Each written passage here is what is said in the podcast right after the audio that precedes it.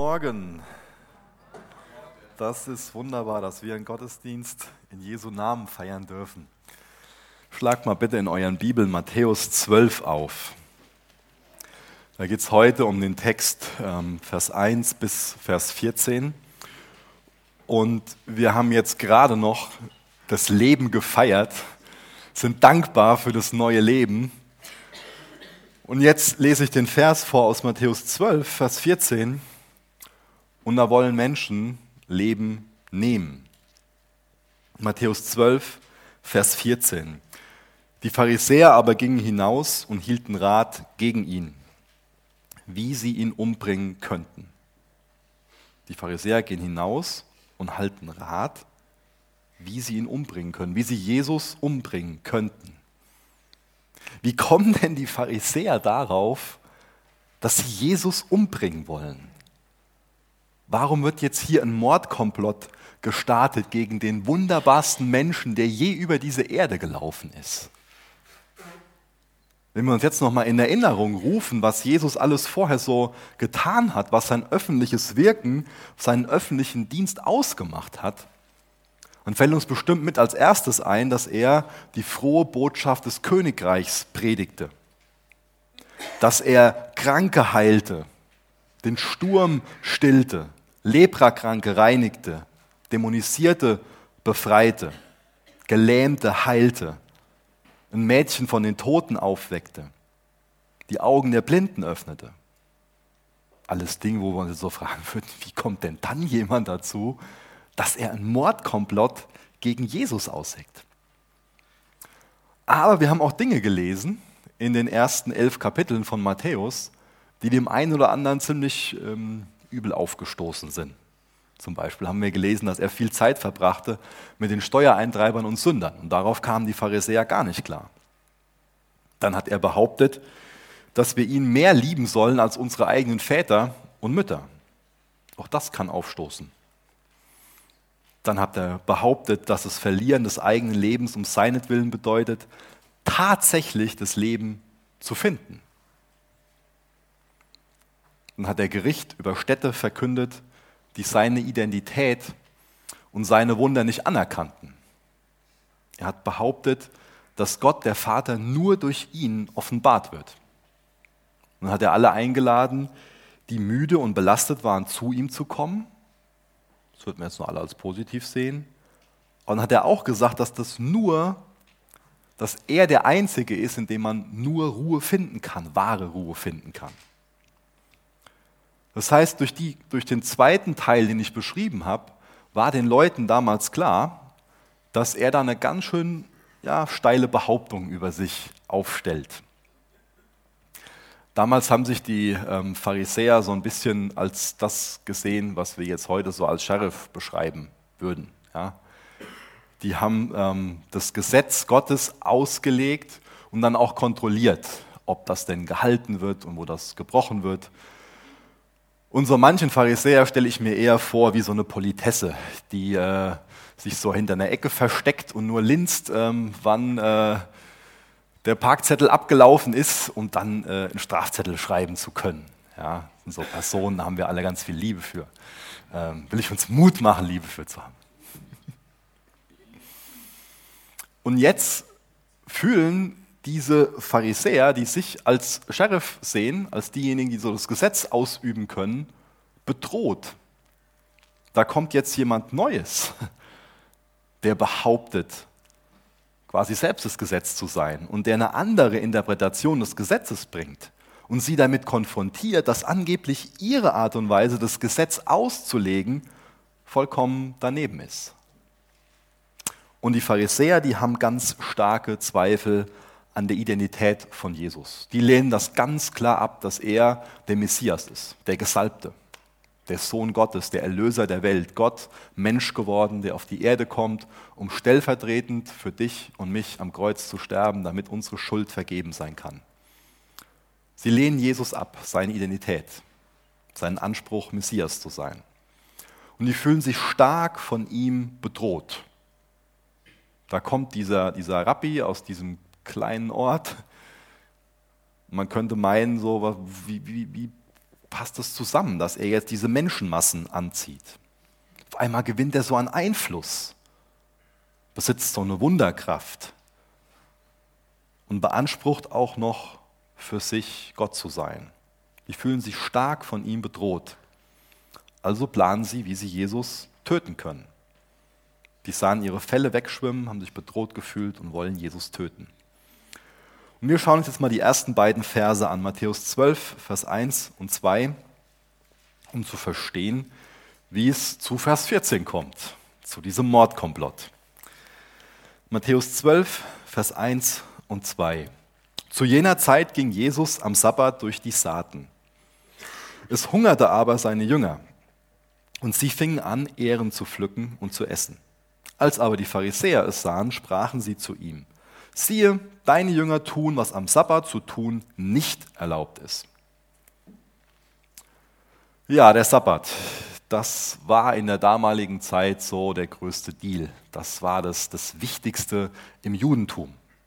Zumindest haben die Juden aus dem Sabbat das Wichtigste gemacht. Und deswegen ist es sehr gut, wenn wir jetzt mal kurz ins Alte Testament gehen. 2. Mose 20, ab Vers 8, werde ich ein paar Verse vorlesen, um zu beschreiben, warum Gott den Sabbat eingeführt hat. Das ist nämlich sehr wichtig, da mal drüber nachzudenken.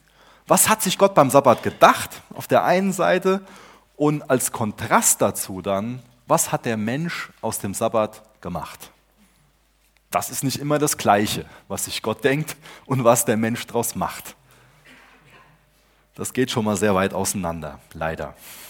Und in der Gefahr stehen wir auch. Das denken wir nicht heute Morgen über andere Leute, sondern in der Gefahr stehen wir persönlich, stehe ich persönlich. 2. Mose 20, Vers 8 bis Vers 11. Denke an den Sabbattag, um ihn zu heiligen, um ihn heilig zu halten. Sechs Tage sollst du arbeiten und all deine Arbeit tun. Aber der siebte Tag ist Sabbat für den Herrn, deinen Gott. Du sollst an ihm keinerlei Arbeit tun. Du und dein Sohn, deine Tochter, dein Knecht, deine Magd und dein Vieh und der Fremde, der bei dir ist, der innerhalb deiner Tore wohnt. Denn in sechs Tagen hat der Herr den Himmel und die Erde gemacht, das Meer und alles, was in ihnen ist. Und er ruhte am siebten Tag. Darum segnete der Herr den Sabbattag und heiligte ihn. Wenn wir das jetzt lesen, kommen wir, denke ich, alle zu dem Punkt und sagen, das ist ja eine prima Sache. Ja? Da wird ein Ruhetag eingerichtet. Die Idee war also, sich von der Arbeit zu erholen und wie wir gelesen haben, sich an Gott zu erinnern. Zwei ganz zentrale Punkte. Von der Arbeit erholen und sich an Gott erinnern. Könnten wir jetzt meinen, ist ja ziemlich einfach. Es soll ja nicht so kompliziert werden, was jetzt daraus der Mensch macht aus diesen wenigen Versen. Aber es wurde kompliziert. Ja? Wie halten wir jetzt den Sabbat heilig? Was bedeutet das denn? Was ist denn jetzt genau Arbeit? Dürfen wir Essen zubereiten? Dürfen wir Gegenstände transportieren? Dürfen wir Getreide vom Feld essen, wie es jetzt da die Jünger gemacht haben? Können wir jemandem in Not Gutes tun am Sabbat? Viele Fragen, die sich gestellt wurden. Und ich gebe mal ein Beispiel, was daraus gemacht wurde.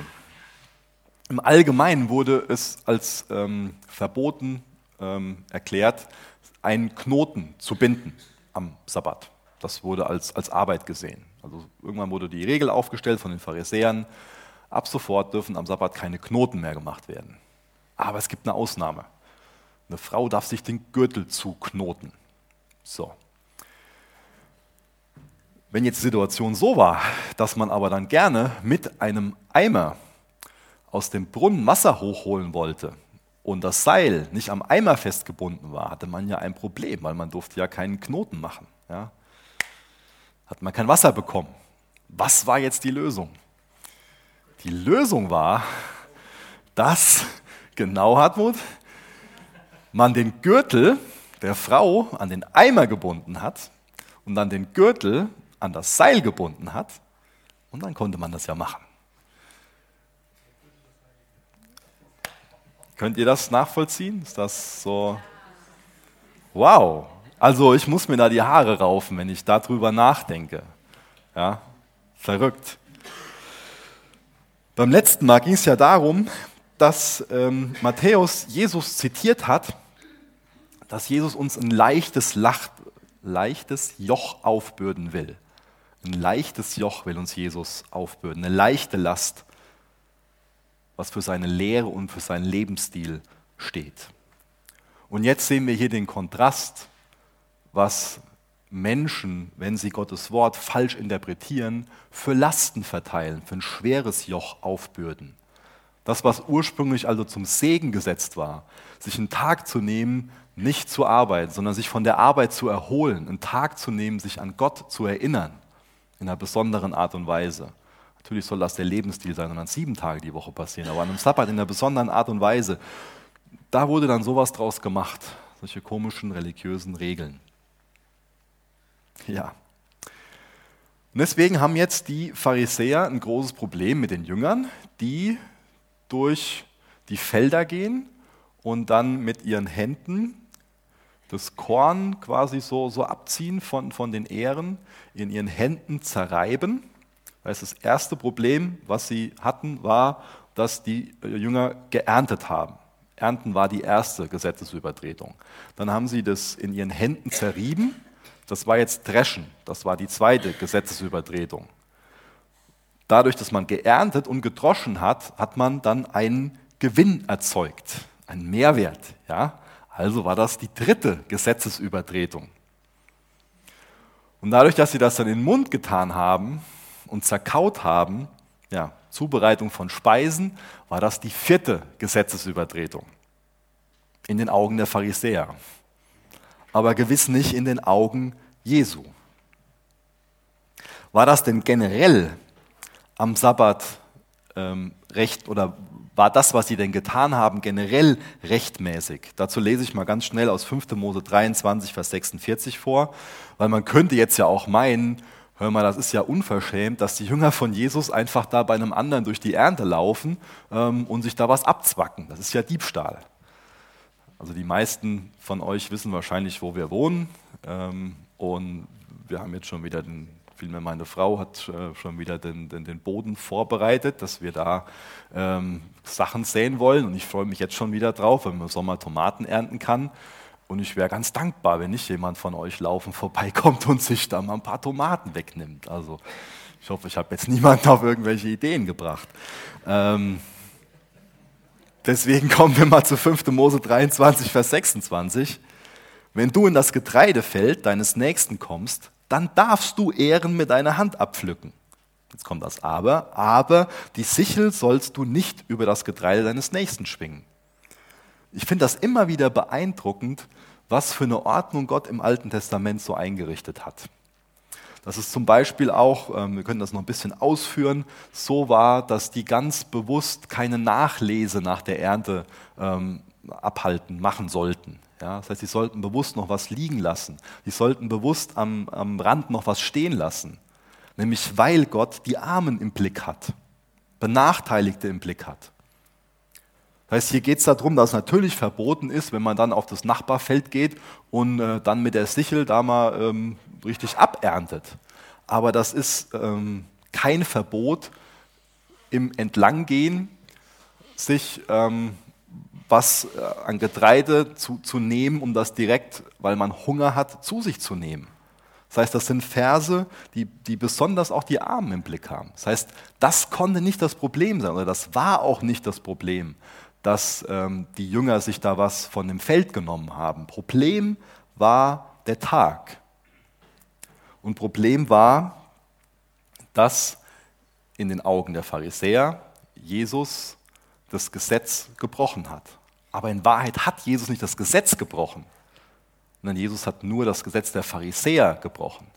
Aber das Gesetz Gottes ist klar zu unterscheiden, das Wort Gottes ist klar zu unterscheiden zwischen den zusätzlichen Regeln, die die Pharisäer dann noch so alle aufgestellt haben. Ich finde das wichtig, dass wir über die Pharisäer nachdenken. Und ähm, genau wie viele gesetzliche Menschen nach den Pharisäern waren die so von ihrer angeblichen geistlichen Erkenntnis überzeugt, dass sie blind für den Eigentlichen waren, für Jesus. Die Pharisäer waren so davon überzeugt, dass sie die richtige Erkenntnis haben, dass sie das Gesetz richtig auslegen und anwenden, dass sie denjenigen, auf den das Gesetz hinweist, Jesus, den Messias, übersehen haben. Eigentlich soll ja der Sabbat so ein Tag der Anbetung, der Erholung sein und keine Last. Die haben bestimmt eine gute Absicht gehabt. Und da stelle ich denen mal einfach, dass die Pharisäer eine gute Absicht hatten. Aber sie haben ein schweres Joch auferlegt und absolut nicht im Interesse Gottes gehandelt. Dabei haben auch sie für sich beansprucht, so eine Zurück zur Bibelbewegung zu sein. Ja? Wir müssen wieder ernsthafter glauben.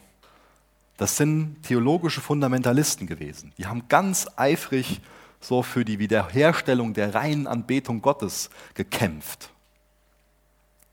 Könnten wir jetzt zu allen Sachen sagen, ja, an sich so, so, ein, so ein gutes Anliegen. Aber wir wissen jetzt, was daraus geworden ist, aus guten Anliegen.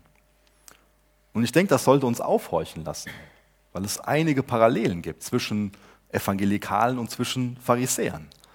Und ähnliche Fallen, wo wir reintreten können. Ich mache jetzt keine Gleichung auf und sage Evangelikale gleich Pharisäer. Ich sage nur, dass es Parallelen gibt und dass es Fallen gibt, in die wir tappen können.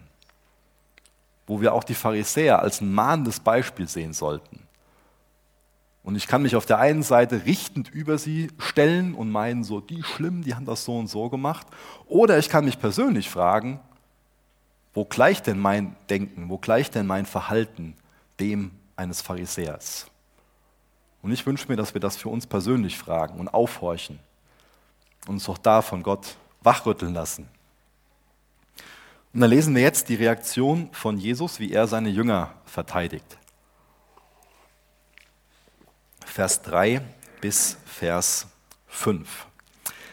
Er aber sprach zu ihnen, habt ihr nicht gelesen, was David tat, als ihn und die bei ihm waren hungerte wie er in das Haus Gottes ging und die Schaubrote aß, die er nicht essen durfte, noch die bei ihm waren, sondern allein die Priester? Oder habt ihr nicht in dem Gesetz gelesen, dass am Sabbat die Priester in dem Tempel den Sabbat entheiligen und doch schuldlos sind? Wie gesagt, die Pharisäer sind so eine Zurück zur Bibel Bewegung und genau das greift Jesus jetzt auf, dass er zurück zur Bibel geht und zwei Beispiele aus der Bibel aufgreift, um den Pharisäern zu zeigen, hör mal, wie ihr die Bibel versteht, wie ihr die auslegt, das ist nicht so, wie sie verstanden werden soll, wie es in meinem Interesse ist. Der macht denen also klar, dass Gott Barmherzigkeit und Nächstenliebe unheimlich wichtig sind. Und das Verständnis von den Pharisäern, von Gesetzesbefolgung, das ist oft genau diesen Aspekten einfach entgegengerichtet. Ein Beispiel, eine Person, die er herausgreift, die er unterstreicht, ist der David. Und der David war für sie so ein Nationalheld, könnte man sagen.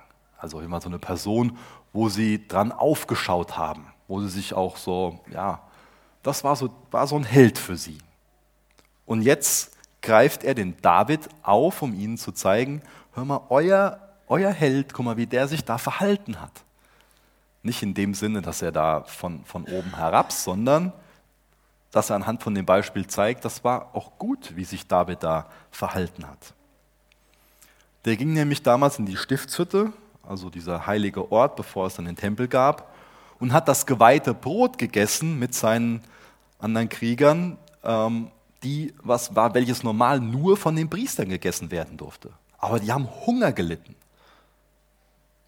Und bevor dann jemand von denen verhungert, war das vollkommen okay, das, was normalerweise von Gottes Ordnung so vorgesehen war, dass es die Priester bekommen, nachdem es geopfert wurde, so, oder nachdem es als Schaubrote da ausgestellt wurde, da war das okay.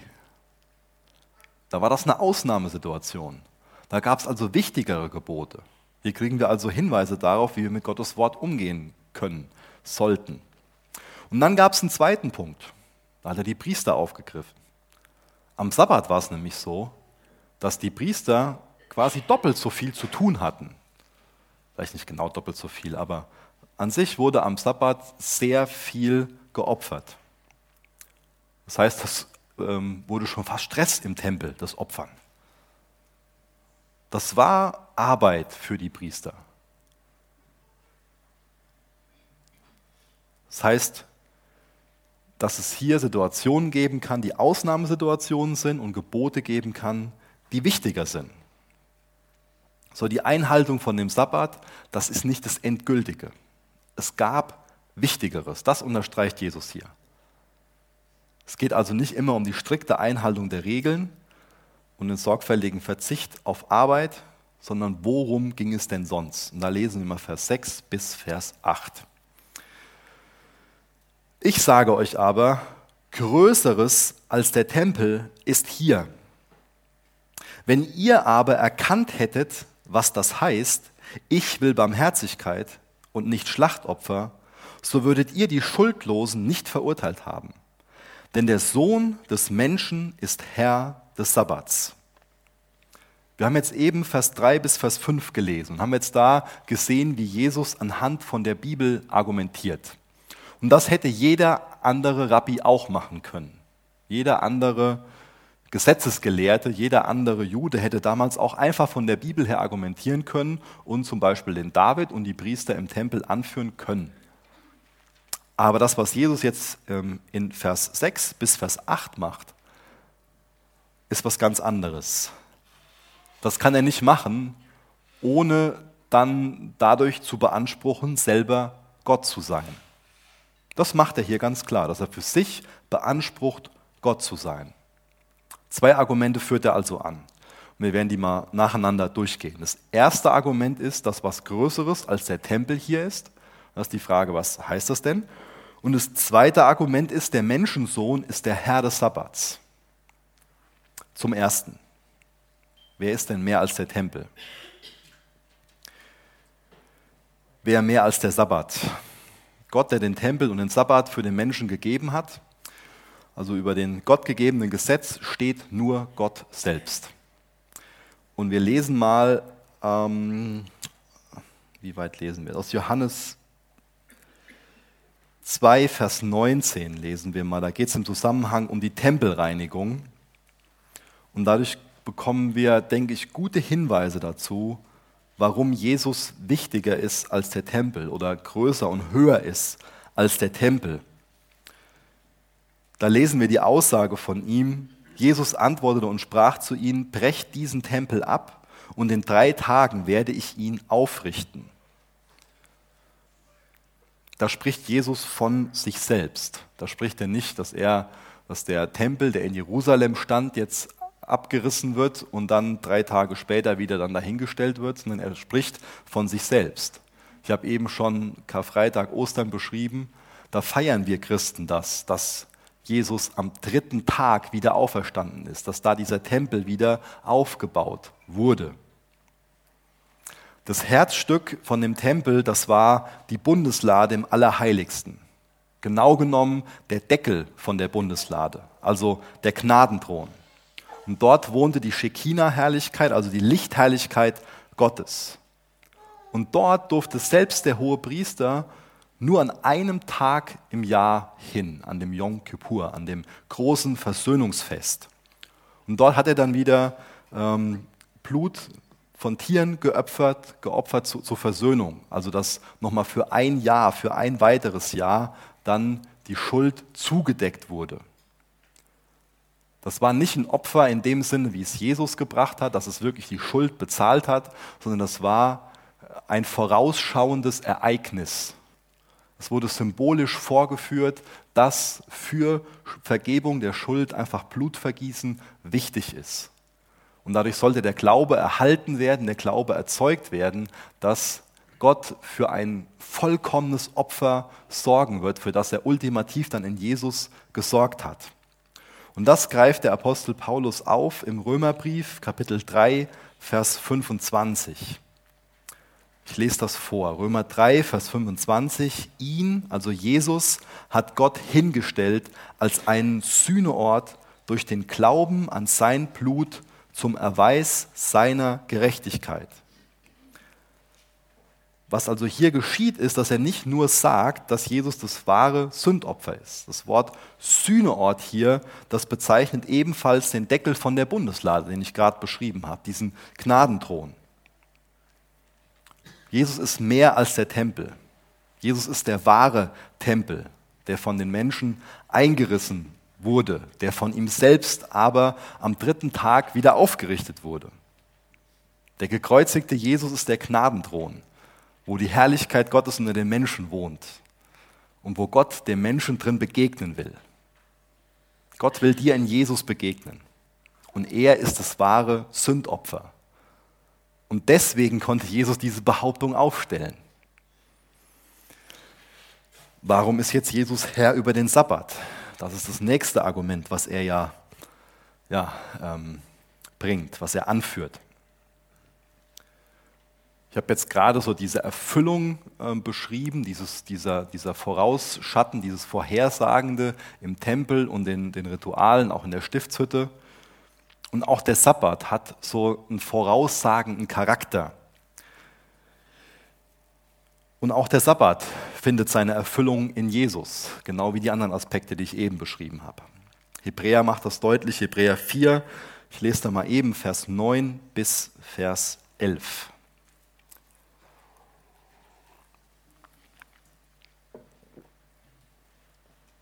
Also bleibt noch eine Sabbatruhe dem Volk Gottes übrig. Denn wer in seine Ruhe eingegangen ist, der ist auch zur Ruhe gelangt von seinen Werken, wie Gott von seinen eigenen. Lasst uns nun eifrig sein, in jene Ruhe einzugehen, damit nicht jemand nach demselben Beispiel des Ungehorsams falle. Jesus ist also die wahre Sabbatruhe. Das heißt, jeder, der von seinen Werken ruht und in Jesus zur Ruhe gekommen ist, wird da beschrieben. Wird jemand beschrieben, der aufgehört hat, sich abzumühen, um von Gott angenommen zu werden. Das ist ja oft so eine Tendenz, die in uns Menschen ist, dass wir irgendwas machen wollen, um dann von Gott angenommen zu sein. Und wenn man sich das weltweit anguckt, was Menschen alles machen, in der Hoffnung dadurch von Gott angenommen zu werden, das ist drastisch, das ist dramatisch. Und was für eine Ruhe wir in Jesus finden, wenn wir von ihm hören, es ist vollbracht. Sein Opfer ist vollkommen. Da ist nichts mehr, dass wir uns abmühen müssen, dann noch was zufügen müssen.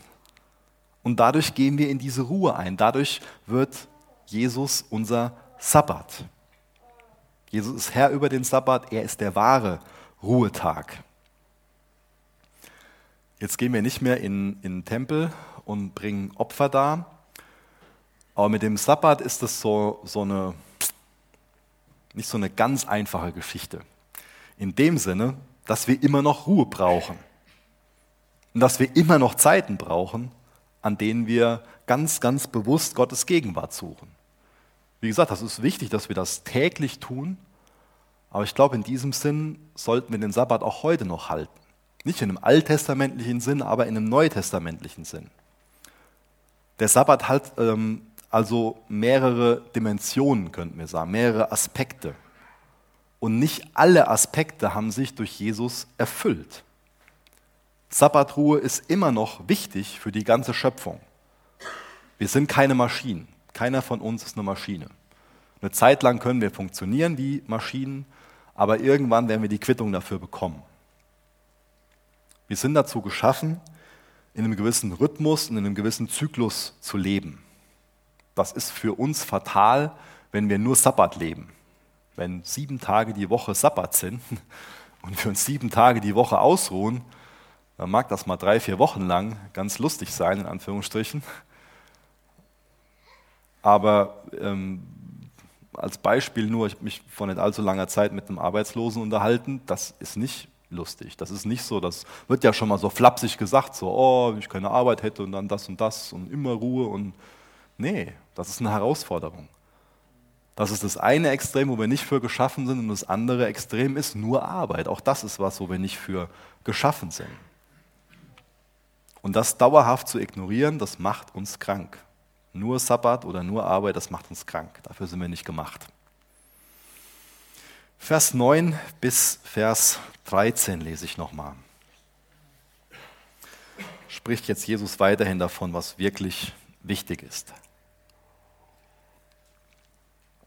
Und als er von dort weiterging, kam er in ihre Synagoge. Und siehe, da war ein Mensch, der eine verdorrte Hand hatte.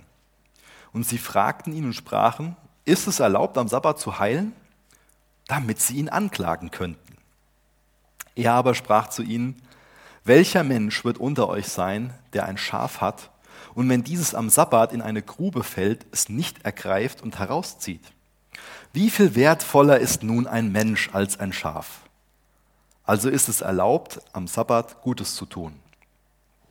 Dann spricht er zu den Menschen, zu dem Menschen, strecke deine Hand aus und strecke sie aus und sie wurde, und er streckte sie aus und sie wurde wiederhergestellt, gesund wie die andere.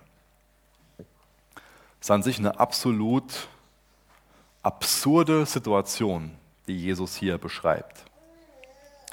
Da ist jetzt hier ein Mensch, der einen anderen heilen kann. Er konnte den gesund machen. Das sollte man sich doch freuen, oder? Hätte man doch jetzt erwarten können, dass jeder Pharisäer losrennt und die kranke Oma von zu Hause holt oder wer auch sonst krank ist, dass alle Kranken zu Jesus gebracht werden. Davon sollte man jetzt ausgehen. Völlig absurd, dass das nicht geschieht sondern die Pharisäer hatten eine ganz tolle Idee. Sie wollten Jesus das als eine Falle stellen, weil ihrer Meinung nach so eine Heilung am Sabbat verboten war. Jesus brach auch hier wieder nicht das Sabbatgesetz, indem er heilte, aber er brach den pharisäischen Kodex. Es gab damals ein Traktat, ähm, Joma 8,6, wen das interessiert, aus der Mishnah, und das hat erlaubt, dass medizinische Hilfe am Sabbat nur dann geschehen darf, wenn das Leben einer Person in Gefahr ist. Und das Leben von dem Mann, den Jesus heilte, von der Hand, die er wiederherstellte, das war nicht in Gefahr. Und deswegen meinten die Pharisäer, deswegen darf Jesus hier nicht heilen. Deswegen ist das falsch. Deswegen verstößt Jesus angeblich gegen Gottes Gedanken. Wir haben eben gelesen, dass Gott Barmherzigkeit wünscht statt Schlachtopfer.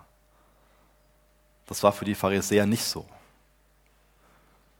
Jeder von ihnen, das wusste Jesus, hätte sein eigenes Schaf gerettet, wenn das am Sabbat in den Brunnen gefallen wäre. Aber die Heilung von so einem Menschen, das schließen die hier aus.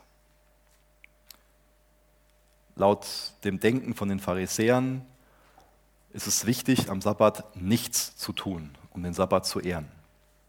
Jesus ist entschlossen, am Sabbat Gutes zu tun, um Gott zu ehren. Und da wird uns klar, dass hier jetzt ein großer Konflikt entsteht. Dieser Sabbatkonflikt. Jetzt da zwei verschiedene Begebenheiten gelesen. Der Pharisäergeist, der liebt Brauch statt geistliches leben. Und das ist oft unter Reaktionären so zu finden, dass sie ihre Hoffnung auf irgendeine rituelle Leistung gründen und nicht in Christus. Das ist also ein mahnender Text, der uns bewusst macht, dass Religion blind machen kann. Religiöse Menschen stellen sich schon mal so absurde Fragen, wie wir gerade gelesen haben. Darf man denn am Sabbat Leute heilen? Hier hat jetzt die Religion alles an gesundem Menschenverstand und normaler Menschlichkeit ausgelöscht. Der Glaube hat sie blind gemacht für das Offensichtliche, für das Schöne, für das Göttliche. Und das ist beängstigend, oder? Ihr Problem war ein moralisches und auch ein geistliches Problem. Und sowas kann man nicht mit Aufklärung wegbekommen. Das beweist auch so die Tatsache, dass es auch heute noch einen religiösen Fundamentalismus gibt, im ganz großen Stil, dass es immer noch ein modernes Phänomen ist. Da gibt es islamistische Selbstmordattentäter, die studierte Leute waren. Da gibt es Menschen, die sich selbst als Evangelikale, als Christen bezeichnen und Abtreibungsärzte erschossen haben. Und das waren keine dummen Bauern, das waren studierte Menschen. Das Problem von den Pharisäern, von den Islamisten und von den militanten Evangelikalen, das ist ein moralisches, ein geistliches, ein theologisches. Das ist ein ganz krankes Gottesbild. Das Grundproblem ist ein krankes Gottesbild. Das ist eine Vorstellung von einem Gott, dem Regeln wichtiger sind als Menschen, der zufrieden ist, wenn Menschen im Kampf gegen das Böse getötet werden.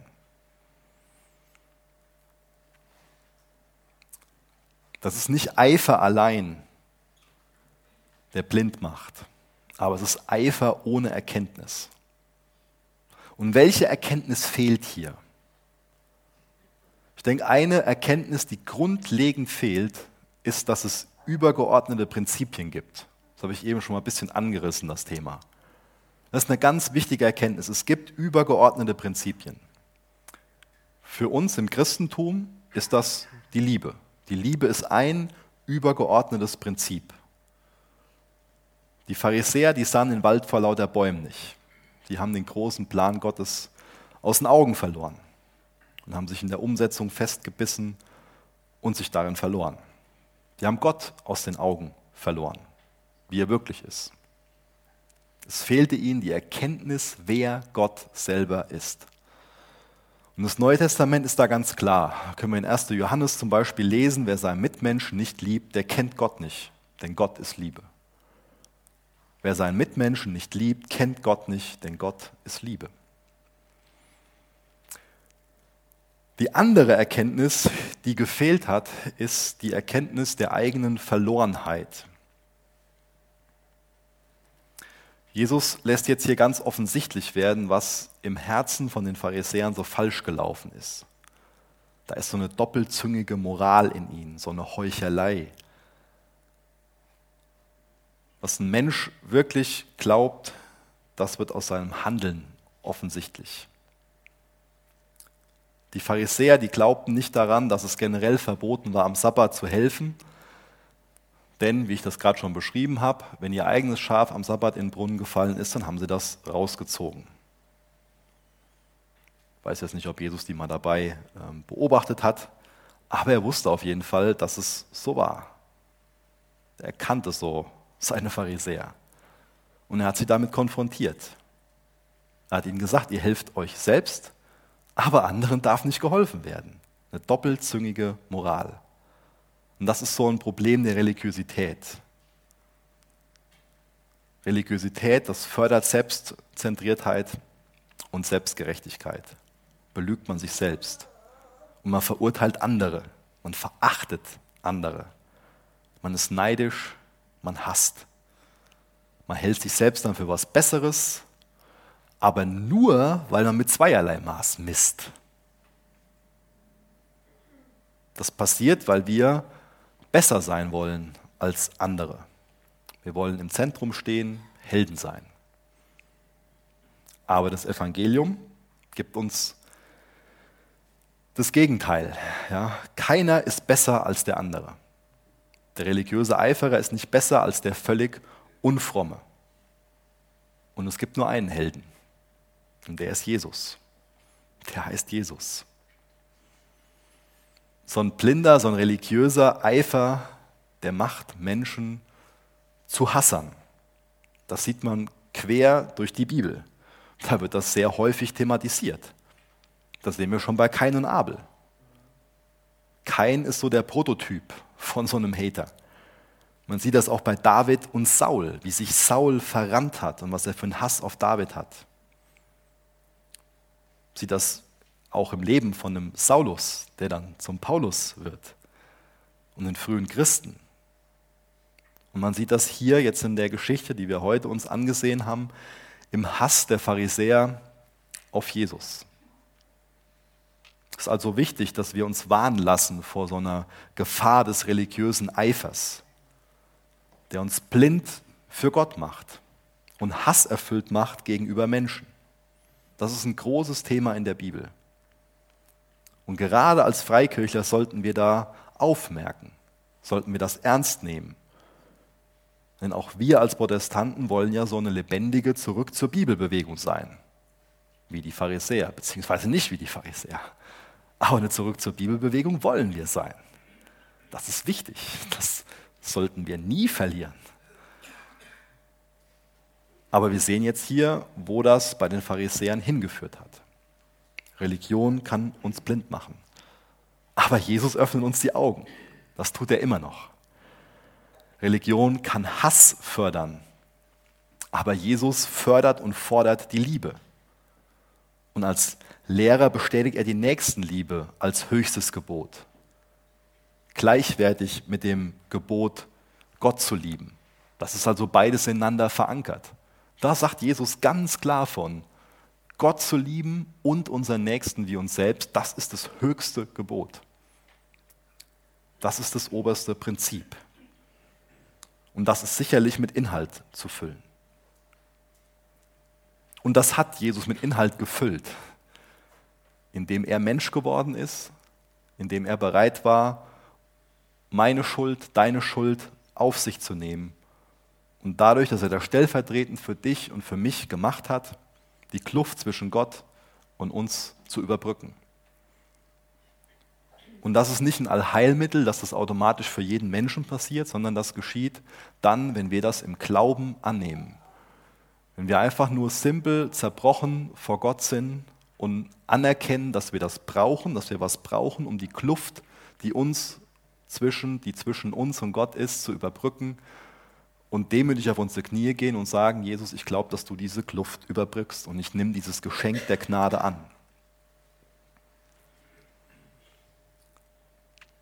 Ihr könnt gerne noch mit mir aufstehen, ich will noch mit uns beten.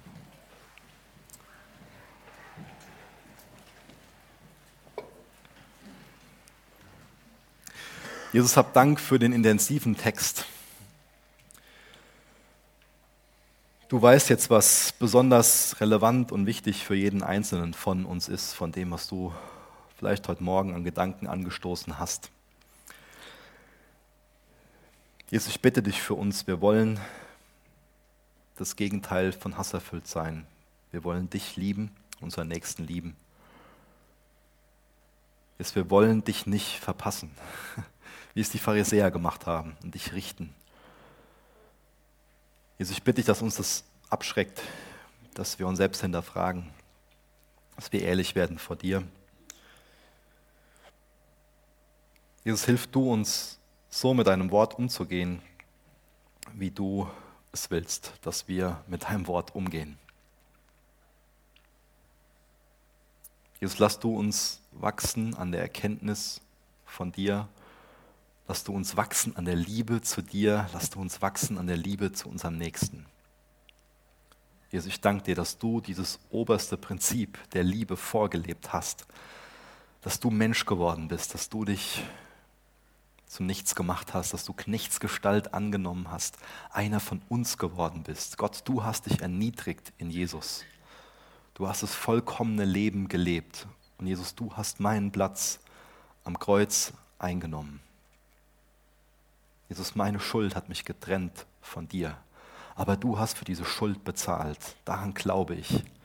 Und deswegen darf ich deine weiße Weste anhaben. Nicht, weil ich so toll bin, sondern weil du so vollkommen bist. Jesus, ich bitte dich für jeden Einzelnen hier im Raum, der das noch nicht im Glauben angenommen hat, dass du an diesen Herzen wirkst und diesen Glauben schenkst, Herr. In Jesu Namen. Amen.